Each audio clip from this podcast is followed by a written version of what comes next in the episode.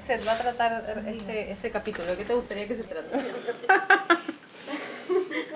Me interesa hablar mucho de, de las mujeres, de la familia quizás, de los artistas, de las artistas mujeres también. Escena 1A, toma 3. Soy Liliana Albornoz, soy artista, accionista, feminista, gestora cultural, ciudadana, mujer, presente, aquí. Desde el Museo de Arte Contemporáneo de Lima proponemos estas conversaciones que hemos grabado vía Zoom para revisar juntos el proceso de creación de la serie Hacedores del colectivo Mercado Central. En esta serie, los cineastas Carlos Sánchez y Sofía Velázquez construyen retratos audiovisuales de un grupo de artistas y creadores peruanos. Al analizar la forma en la que generan estos retratos, pensaremos también cómo, al acercarnos a las experiencias de vida de estos hacedores, se abordan preguntas muy actuales sobre el arte, las tradiciones artísticas y la forma en que se generan los vínculos entre el arte y los sujetos en el mundo de hoy. Bien, iniciamos nuestra conversación número 5 en este caso está dedicada al capítulo de Hacedores en el que se retrata a Liliana Albornoz. Y para empezar, lo que yo quería es que trabajáramos algo que seguramente está presente y está vinculado a todos los capítulos, ¿no? Pero como Liliana también es performer, creo que podríamos empezar a trabajarlo aquí. Y es esta dimensión de lo performativo, de la performance cuando ustedes están generando un, un retrato audiovisual, ¿no? De hecho, partimos de la idea de que siempre estamos en una continua performance, estamos performando frente a otros y asumimos diferentes roles y además sabemos muy bien cómo asumir esos roles, pero ¿de qué manera se vinculan ustedes con esa dimensión performativa cuando lo que tienen o lo que están buscando hacer es construir este retrato?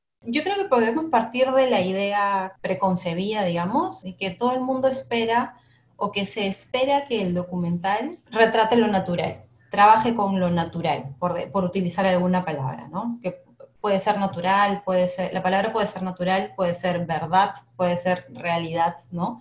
Que son términos, si lo vemos desde la práctica de la no ficción y desde el documental, muy acuosos, ¿no? Muy acuosos justamente por lo que tú has comentado, ¿no? Performamos cotidianamente frente a nosotros mismos, frente al espejo, frente a la gente que nos rodea, frente al público, en fin, ¿no?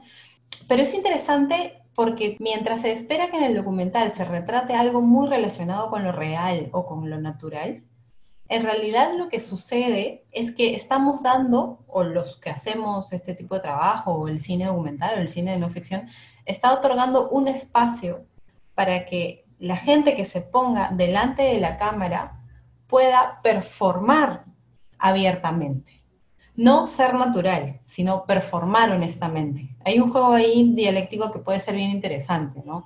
Creo que no buscamos que la gente sea real o sea natural o sea verdadera. Creo que se busca que la performance delante de la cámara pueda ser a sus anchas, ¿no? Pueda darse con total libertad. Creo que este momento en donde, en este caso Lili, pero en general los retratados en la serie de Hacedores están siendo lo que son, como son, lo que quieren ser, lo que creen que el público espera de ellos, lo que creen que nosotros como realizadores esperamos de ellos, lo que se les ocurre en el instante para aprovechar la cámara, para aprovechar el espacio, para contarse, para mostrarse, para desplegarse en, en, el mejor de los sentidos. Creo que es lo más honesto respecto a un ser humano, ¿no?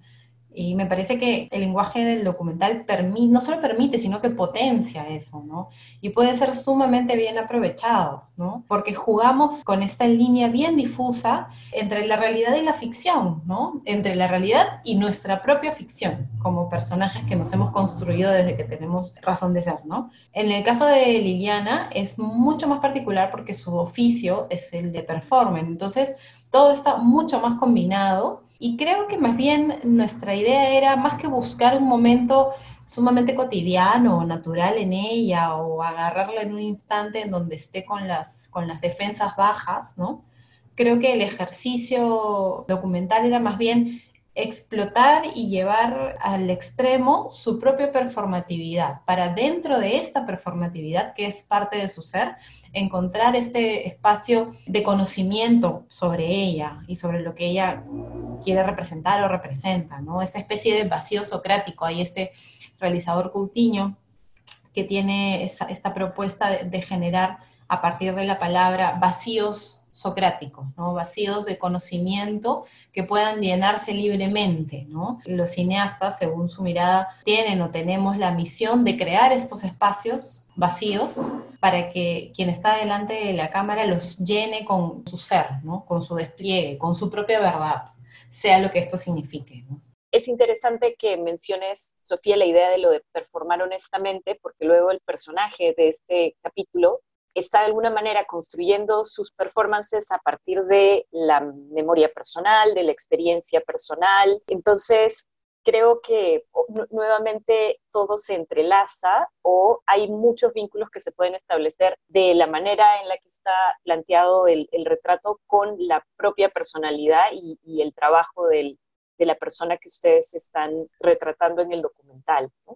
Y de repente podemos ir hacia ese lado también, porque me daba cuenta que las relaciones entre la memoria personal, la memoria histórica, es otro tema que podríamos decir está presente en varios de los capítulos, ¿no? Y los vínculos familiares. Podemos hablar tal vez de eso también y de, cómo en el caso de Liliana es muy, está muy presente otro de esos grandes temas para los artistas, que es la relación con la propia familia, el a veces sentirse incomprendido por la propia familia, ¿no?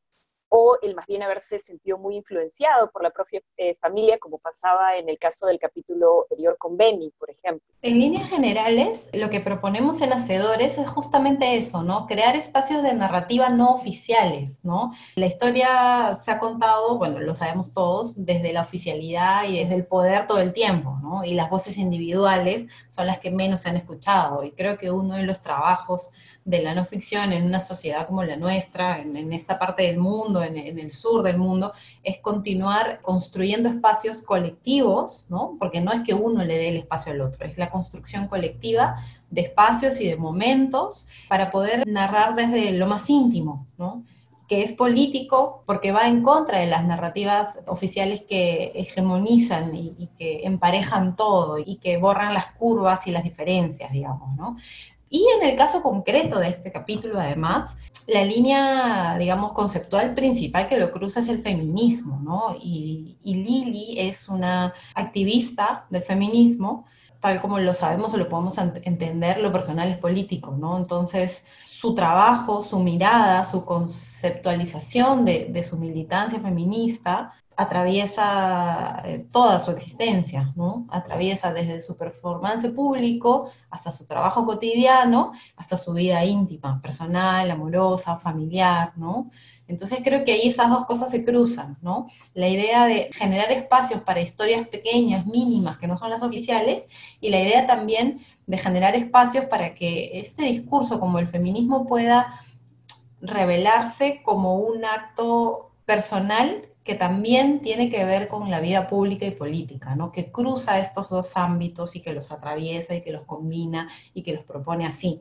En ese sentido, el encuentro, por ejemplo, de de Lili con su mamá a mí me parece fundamental, a pesar de que, claro, tenemos 20 minutos para hacer cada capítulo y en ese momento en, donde llega donde su mamá es muy chiquitito, podría ser enorme, hay mucho material ahí, pero es riquísimo en tanto hay una confrontación, por ejemplo, de generaciones, ¿no? Están la madre e hija hablando, la mamá habla del trabajo de ella, trata de entenderlo, trata de acercarse a su mundo desde su otro mundo, que también es, casi el mismo porque ambas son mujeres, ambas han convivido, en un espacio muy familiar, ambas comparten este padre, esposo que ha fallecido, que ha muerto, y a partir del cual Lili construye todo un trabajo de memoria familiar y también nacional, ¿no? Su padre siendo, digamos, militar o policía, ¿no? Ese momento con la madre, por ejemplo, me parece fundamental, ¿no? Es el, creo que es un momento en donde se intercambian ideas y roles y, conocimientos generacionales. Que parten de lo familiar, pero que cualquier mujer puede sentirse identificada en ese momento en el que, la mamá se esfuerza por entender y por estar de su lado, ¿no? Y por jugar a que sí, está muy bien lo que está pasando o lo que estás haciendo, ¿no?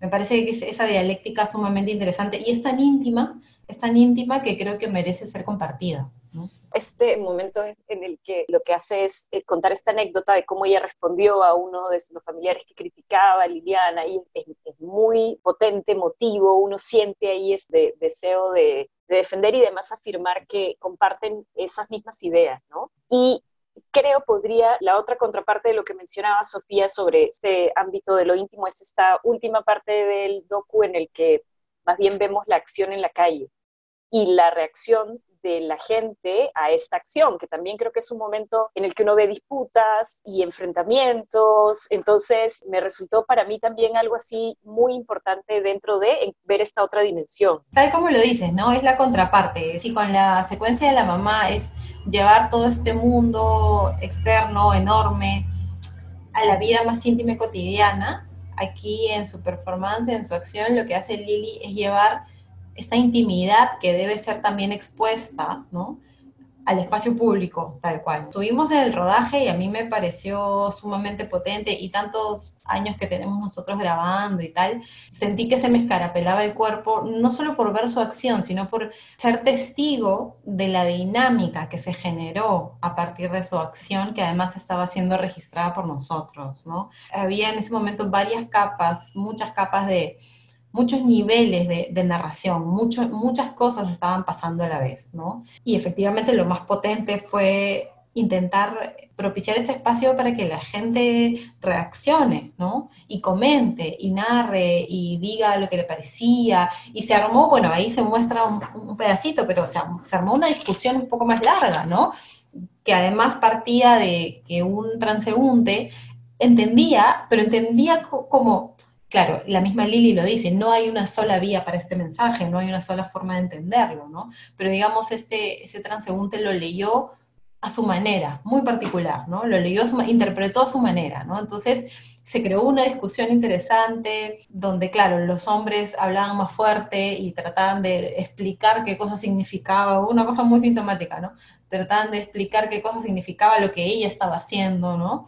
Las mujeres también se metían un poco, pero su voz no era tan escuchada, ¿no? Ya sabes que, que la voz masculina tiene este, por la propia costumbre de los años de, de, ser más impositiva, ¿no? Entonces se escuchaban más esas voces hablando de una mujer que estaba metida en una maleta, que tenía un sinfín de, de niveles significativos eh, terribles, ¿no? Terribles y durísimos, y con niños alrededor, con niños y niñas alrededor, ¿no? Entonces fue un momento súper potente en donde efectivamente lo que hace Lili es dejar en claro la potencia de la acción, ¿no? Creo que finalmente esa es la, idea final de su capítulo también, ¿no? La potencia de la acción, en ese caso, en, su caso el accionismo, pero la potencia de la acción en general, ¿no?